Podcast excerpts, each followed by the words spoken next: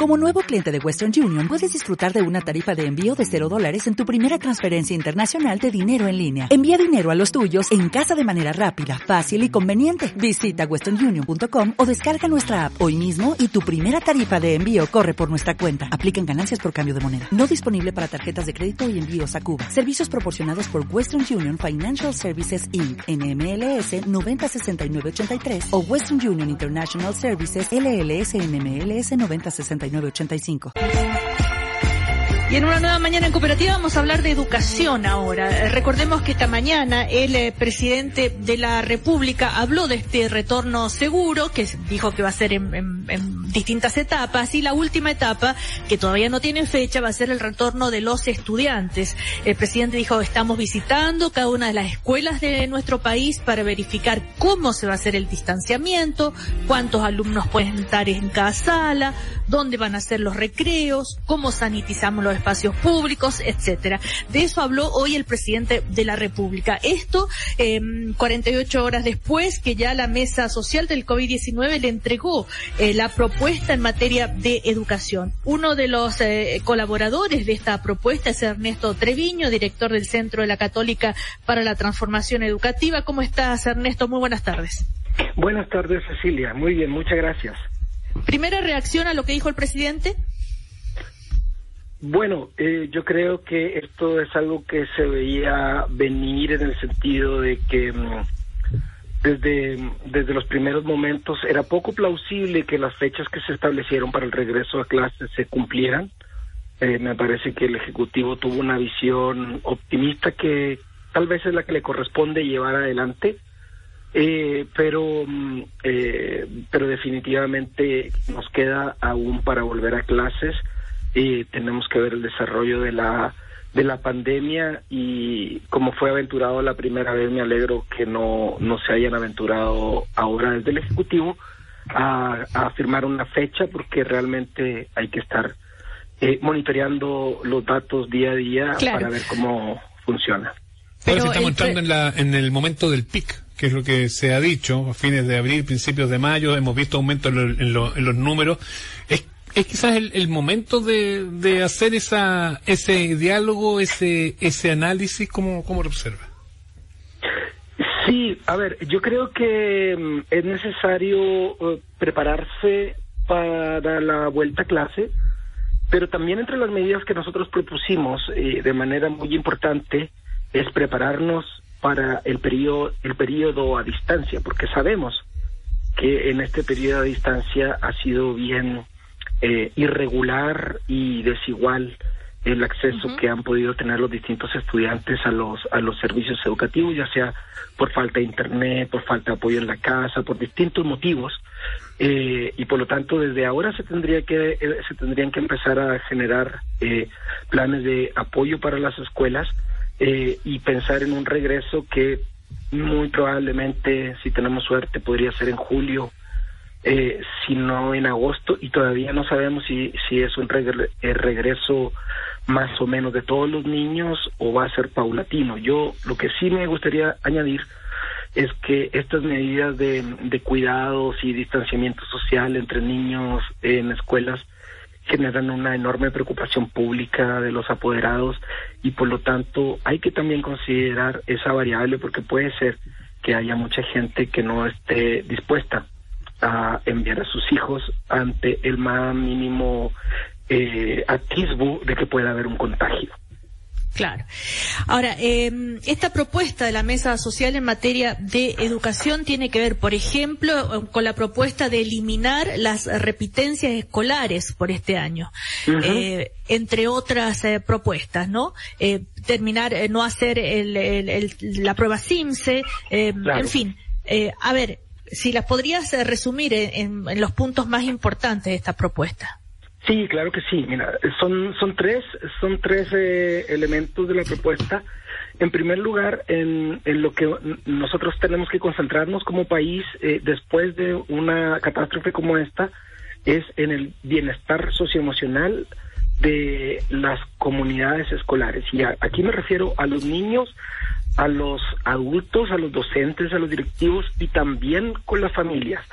En toda la evidencia que tenemos de la neurociencia nos muestra que tenemos que trabajar primero con temas como el estrés postraumático, la depresión, la desmotivación, para poder después iniciar el trabajo eh, relativo a los aprendizajes, porque es muy difícil si uno no trata el estrés postraumático avanzar en los aprendizajes. En segundo lugar, dado que tenemos muy poco tiempo, eh, eh, propusimos una priorización curricular para alcanzar a cubrir los contenidos eh, básicos de todos los los grados escolares eh, durante este año, eh, aprovechando que nuestro currículum tiene una forma de espiral y los contenidos se repiten con mayor nivel de profundidad en la trayectoria escolar.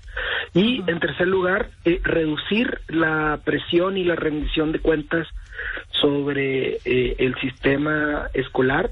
eso implica, por ejemplo, suspender el CINCE, flexibilizar el uso de las subvenciones eh, e incluso eh, hacer voluntario, al menos por este año, eh, la, la, evaluación de los docentes que les toque obligatoriamente, dadas las condiciones que estamos viviendo, y transferir los que no puedan hacerlo este año para el año 2021. Todo esto con un plan de acompañamiento 2020-2021, porque en un semestre no vamos a solucionar el problema. Claro, ese es el tema, porque ha habido harta harta buena voluntad, harta buena disposición en general de, de los profesores, sobre todo, que reclaman que están llenos de pega, que están trabajando más que he leído a varios en redes sociales y conozco además algunos casos que me lo han planteado en esos términos, que ha sido de, de locos todo esto, porque además han tenido que subir rápidamente, no necesariamente tienen las competencias para esto de las teleclases, para poder estar conectados, están también aprendiendo tanto ellos y los alumnos no tienen la metodología para hacerlo, lo que lo hace muchas veces eh, algo más complejo. En caso de que esto se pudiera extender más allá de estos plazos que, que, que, que tú nos propones eh, de, de, fecha. Eh, ¿Hay una posibilidad concreta de que se pueda perder definitivamente el año o que nos veamos en la obligación de tomar medidas quizás un poco más, más profundas como eh, transformar el 2020, 2020 y 2021 en un, en un 2 por 1 o 2 por uno y medio, por decirlo de alguna manera? Eh, ¿hay, ¿Hay ideas que se puedan plantear en esos términos? No, yo creo que yo creo que lo que tenemos que pensar es que lo, en primer lugar el tiempo que quede para trabajar este año hay que aprovecharlo al máximo en lo presencial, pero también hay que mejorar eh, la situación a distancia. Y de todas maneras, eh, hay que pensar esto como un dos por uno desde ya, en el sentido de que eh, si, si hacemos un poco de contabilidad, desde octubre del año pasado tenemos irregularidad en la prestación de servicios educativos debido a situaciones externas a la educación y por lo tanto eh, es necesario tener un plan mucho más potente de apoyo a las escuelas y que no dure un semestre, tiene que durar un año y medio, aunque regresamos pronto a, a la escuela. Eh, y lo que sí es más, eh, más difícil de prever, yo creo que bajo ninguna circunstancia deberíamos de, de pensar en perder el año, sino más bien en desarrollar iniciativas o instancias que nos permitan hacer la, recuperación de las habilidades y contenidos básicos en 2020 y 2021 y, y siempre tener flexibilidad porque eh, esta situación está ocurriendo en todas partes del mundo e incluso no se tiene mucha claridad respecto de cuál sería, qué sería lo aconsejable con, eh, en relación al al regreso a clases hay mucho debate y la, la evidencia todavía no es concluyente porque no sabemos el funcionamiento del virus.